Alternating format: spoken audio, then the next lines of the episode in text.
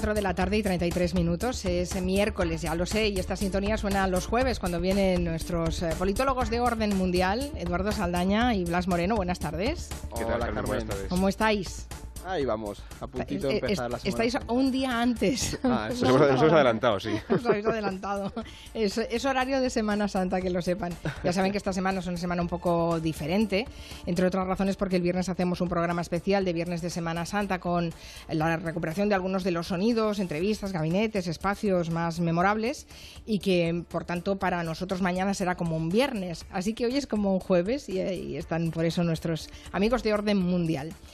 Eh, vamos a hablar del agua. Mm, La semana pasada se celebró el Día Internacional del Agua, pero ese es un tema que no se debería eh, circunscribir solo a un día internacional, que si se le dedica es porque realmente tenemos un problema de 365 días al año. Nosotros no somos muy conscientes, abrimos el grifo, el agua está ahí, no somos eh, tampoco muy conscientes de que es absolutamente imprescindible para la vida porque el agua no nos falta en general, en general, a pesar de que hemos pasado semanas de, de una cierta sequía. Pero el agua se está convirtiendo en un bien cada vez más escaso, en un producto de lujo y quien lo goza en todo un privilegiado, porque hay un tercio de personas en el mundo, un tercio, ¿eh? según la Organización Mundial de la Salud, son datos del 2015, que no tienen acceso a una fuente de agua segura, entendiendo por segura un agua que es eh, regular, que es no contaminada. Así que eh, con Eduardo Saldaña y con Blas Moreno de Orden Mundial eh, queremos dibujar un poco cómo está el agua a nivel internacional porque es objeto de disputas y de conflictos muy importantes. Vamos a hacer un repaso amplio. Todo lo amplio que podamos, porque me parece que daría para muchos días, ¿no? No, no, sí, podríamos estar aquí una semana. Eh, últimamente se ha hablado mucho de la situación en, en Sudáfrica, especialmente en Ciudad del Cabo, que es una de las principales ciudades del país que está a punto de quedarse sin agua. Estamos hablando de una ciudad que es como una de las ciudades más grandes de, de las que conoce- conocemos nosotros, una ciudad de cuatro millones de, de habitantes. Eh, ¿Cuánto está previsto que se quede sin agua en Ciudad del Cabo? Pues, bueno, de hecho, creo que es la tercera ciudad más grande de Sudáfrica. Está Johannesburgo, Ciudad del Cabo y Pretoria. Están así en ese orden. Pero vamos, sí, son cuatro millones y medio de habitantes.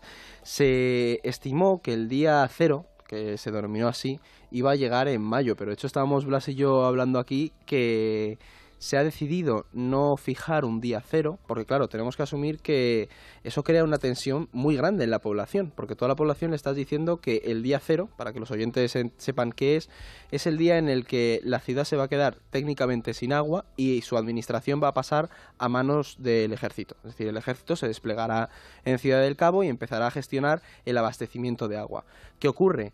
Que Sudáfrica es un país con unos índices de criminalidad muy altos tú dices en una ciudad de 4 millones y medio de personas que en un mes no va a haber agua y la que se lía en la ciudad es menina. La, la solución que planteaban era recortar el, el el consumo de agua a 25 litros por persona y día.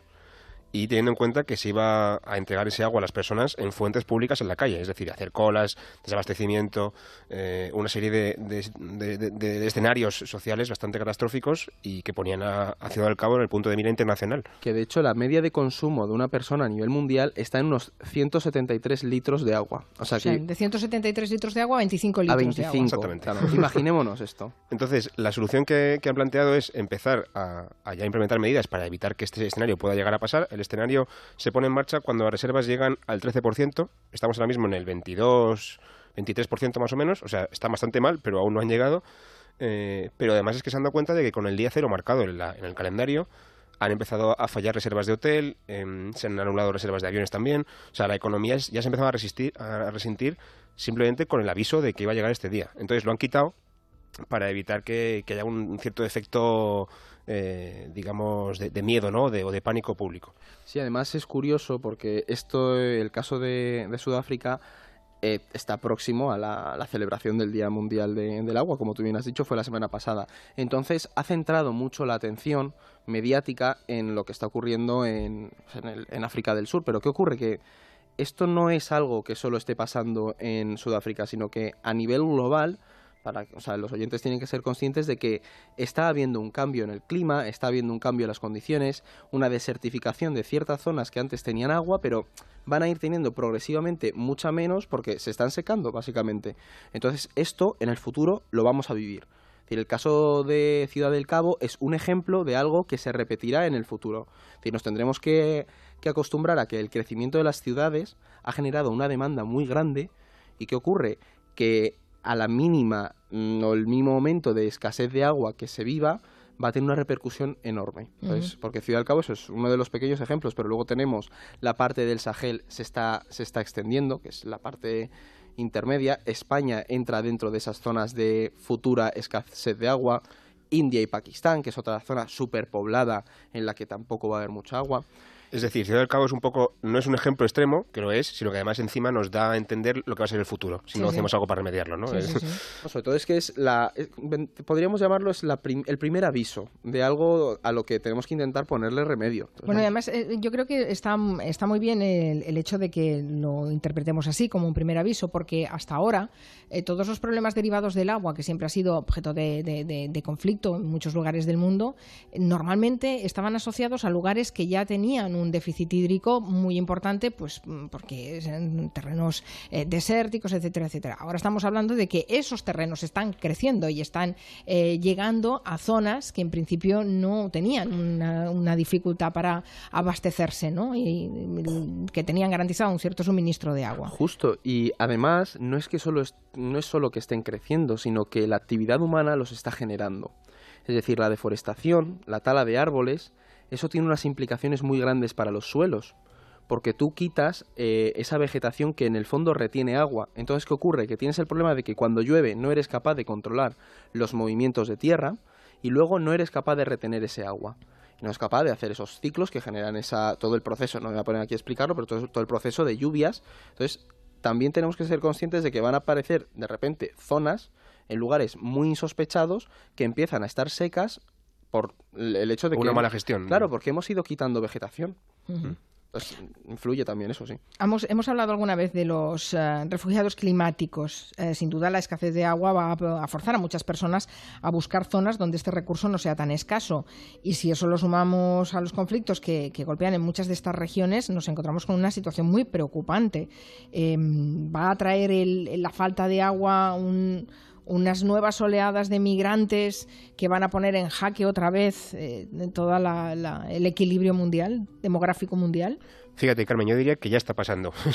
no es que vaya a pasar, es que, es que pasa ya. Eh, el ejemplo que se me ocurre más, más, más obvio de esto es el de Boko Haram, este grupo eh, guerrillero terrorista yihadista de, del Sahel, digamos, del norte de Nigeria, que en gran medida nace por, eh, en, un escenario de escasez de agua en el que mm, toda una población que vive alrededor del lago Chad, que es un lago bastante importante de la zona, entre, entre Chad, Níger, Nigeria, Camerún, esos países, en el momento en que ese lago empieza a, a secarse, pues de nuevo por la desertificación, por el mal uso la sobreexplotación, etcétera, ha perdido un 90% de su superficie en los últimos años, que, es un montón.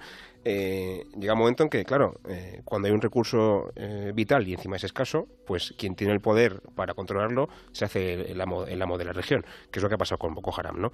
Si a eso lo mezclas pues con condicionantes políticos, ideológicos, etcétera, pues puede, puede surgir un grupo terrorista como este. No es que el cambio climático mm, de grupos terroristas, pero es verdad que pone las condiciones para, para que esto surja.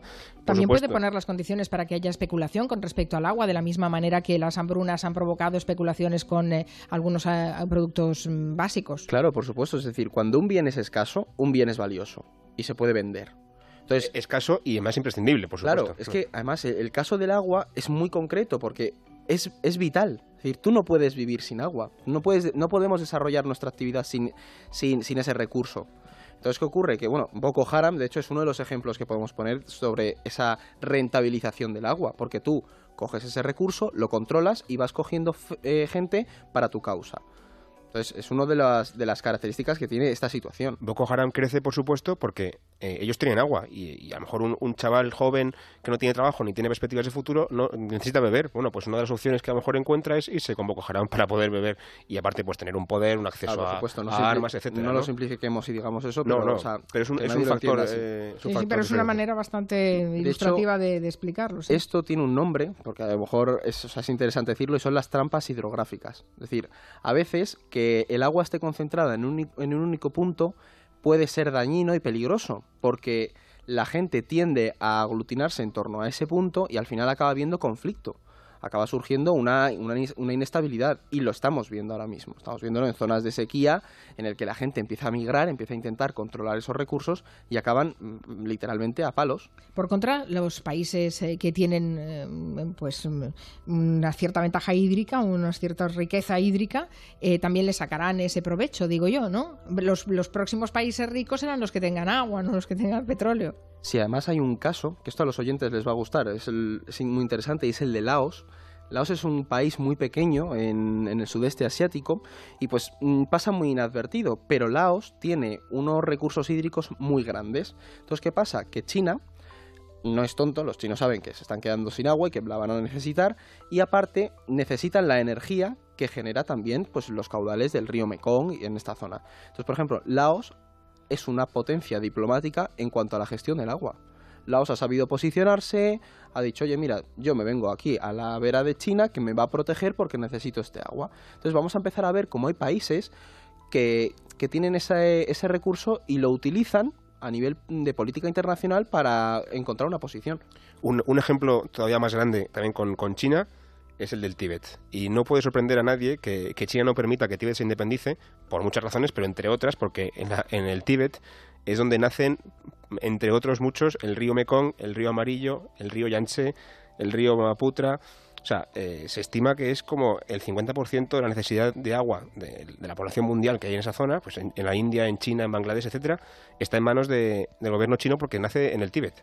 Entonces China no va a permitir que el Tíbet se independice porque quieren controlar no solamente su población, eh, su territorio, etcétera, sino también el acceso a esas fuentes de agua que son tan vitales. Como, como detrás de la geopolítica está evidentemente el, uso y disfrute del agua. Claro. Hay otros casos, eh, es interesante porque el cambio climático afecta directamente a la, a la falta y escasez de agua, pero um, es evidente que ante la escasez debería um, potenciarse una mejor gestión. Y uno de los ejemplos clarísimos que tenemos es de malas gestiones. Eh, de recursos hídricos, ¿no? El del mar de Aral, por ejemplo, es un caso paradigmático, ¿no? El mar de Aral eh, es, un, es un lago, en realidad, es un lago, eh, un mar interior en Asia, en Asia, Central, entre Kazajistán y Uzbekistán, y ya desde los años 50 y 60 la Unión Soviética decidió aprovechar sus recursos hídricos para formar en, Asia Central, digamos, un granero para la Unión Soviética, plantando, bueno, plantando cereal, eh, frutas y sobre todo algodón, sobre todo algodón, que es un, un, un producto agrícola, industrial, que gasta muchísima agua una, cantidad de agua eh, abismal. De manera que han conseguido que Uzbekistán se convierta en uno de los países mm, más, con mayor producción de algodón del mundo a costa del mar de Aral eh, ha desaparecido prácticamente eh, al completo. Ahora solamente queda como un 10% de su superficie original. Es una catástrofe eh, climatológica, climatológica ambiental mayúscula, vamos. O sea, no, no, no, hay, parangón en el mundo con este. porque se han quedado desecados todos los, los, pueblos que vivían a orillas del mar de Aral y que vivían de la pesca, efectivamente. Es, es, terrible. Ha sido un cataclismo para Asia Central, la desecación del mar de Aral y, de hecho, hay recursos de, de instituciones internacionales para intentar volver a recuperarlo y están en ello, pero bueno, va a ser un trabajo eh, de titanes. ¿Y nosotros qué hacemos ante todo esto, Eduardo Blas? ¿Qué, podemos hacer? Pues a ver, a ver, Además de, de, oíros y, preocuparnos. la cuestión es que es muy complicado. De hecho, traíamos una canción hoy, porque es interesante que la pongamos, para... ¿Es esta canción? Sí, justo es esta. Vamos a escuchar un poquito.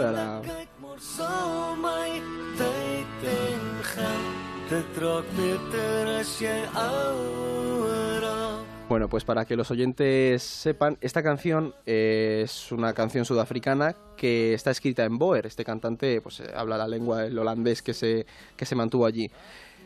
El gobierno sudafricano, viendo la situación y la realidad del país, ha decidido ir aplicando políticas para concienciar a la población de la necesidad de cuidar el consumo del agua. Entonces, en Spotify han hecho una playlist con canciones en todos los idiomas que se hablan en el país, desde el sosa, el inglés hasta el boer, que duran dos minutos, que dos minutos se considera el tiempo óptimo de una ducha. Entonces, ¿qué pasa? Que incitan a la población a descargarse estas playlists y ponerlas cuando se duchen.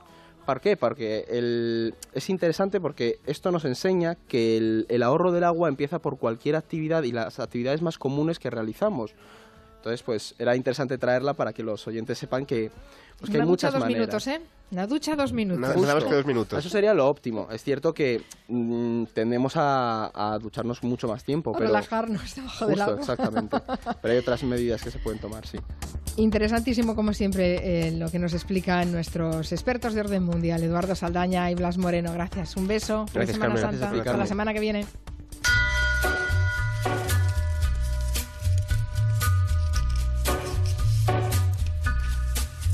Hello. De 3 a 7 en Onda Cero con Carmen Juan. On a gathering storm comes a tall, handsome man in a dusty black coat with a red right hand.